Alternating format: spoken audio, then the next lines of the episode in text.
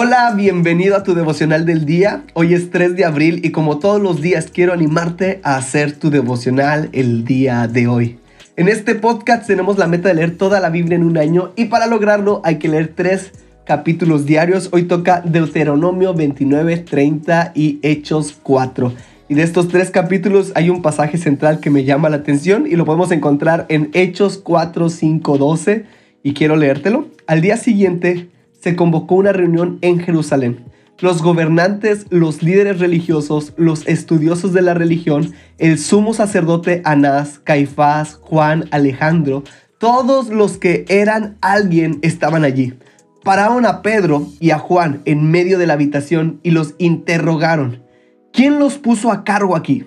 ¿Qué negocio estás haciendo?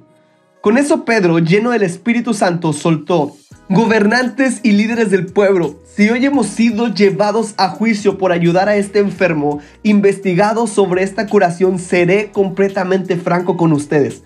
No tenemos nada que ocultar. En el nombre de Jesucristo de Nazaret, aquel que mataste en una cruz, aquel que Dios resucitó de entre los muertos, por medio de su nombre, este hombre está ante vosotros sano y salvo. Jesús es la piedra que ustedes tiraron los albañiles, que ahora es la piedra angular. La salvación no viene de otra manera. No se nos ha dado ni se nos dará otro nombre por el cual podemos ser salvos, sino solo este. Pedro y Juan han hecho un milagro. Ellos sanaron a un paralítico en el templo.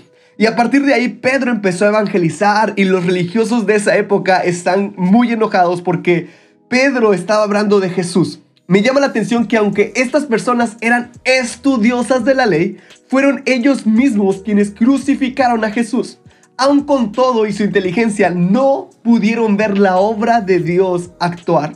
Pedro lo enfatiza así, siendo ustedes albañiles, siendo ustedes personas estudiosas, desecharon la piedra angular. Es como decir, siendo ustedes personas con conocimiento, olvidaron lo verdaderamente importante.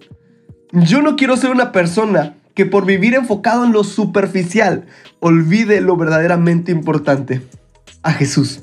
Yo jamás quiero olvidar la piedra angular.